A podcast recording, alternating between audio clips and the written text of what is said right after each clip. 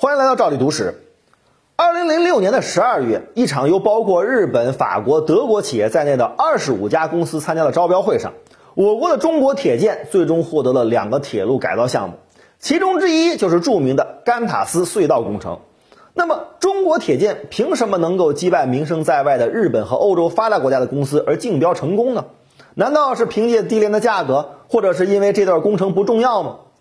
中国铁建竞标成功的这两个项目是整个北非铁路干线改造项目的重要部分，而北非铁路干线是北非最重要的运输动脉之一，它穿过了摩洛哥、阿尔及利亚、突尼斯、利比亚这四个非洲国家，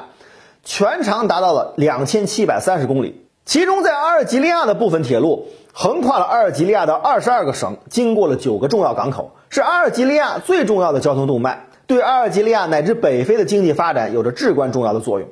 因此，对于世界上任何一家与之相关的企业来说，参与这个项目能够获得丰厚利润的同时，还能大幅度的提高企业的知名度，可以说是名利双收。而面对如此之大的诱惑，一向见钱眼开的各个企业之所以踌躇不前，是因为中国铁建承包的这两个项目工程施工难度之大是世所罕见的。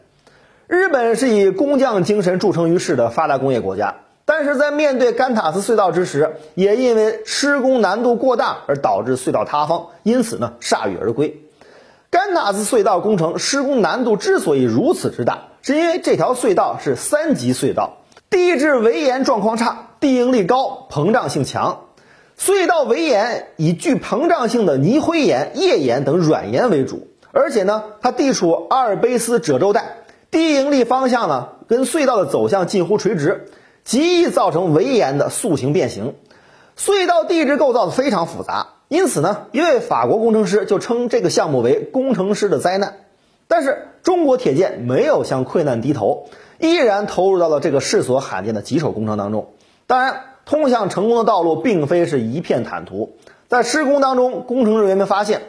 由知名法国企业设计的施工方案存在着巨大的瑕疵，会极大的影响工程的进度。不过，在中国工程人员的努力下，他们成功的化险为夷。工程人员利用自己的丰富经验和聪明才智，提出了另一个方案，并且成功在十米的隧道实验中说服了原本就对此方案不看好的法国监理方。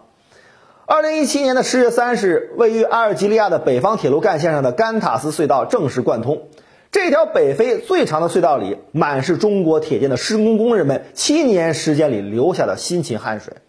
这条隧道通车之后。将使原来北非铁路的运输速度和运输能力大幅提高。同时呢，这个项目的成功也证明了我国的公司完全可以适应严格的欧标体系。同时呢，也证明我国具有参与世界复杂施工的设计能力。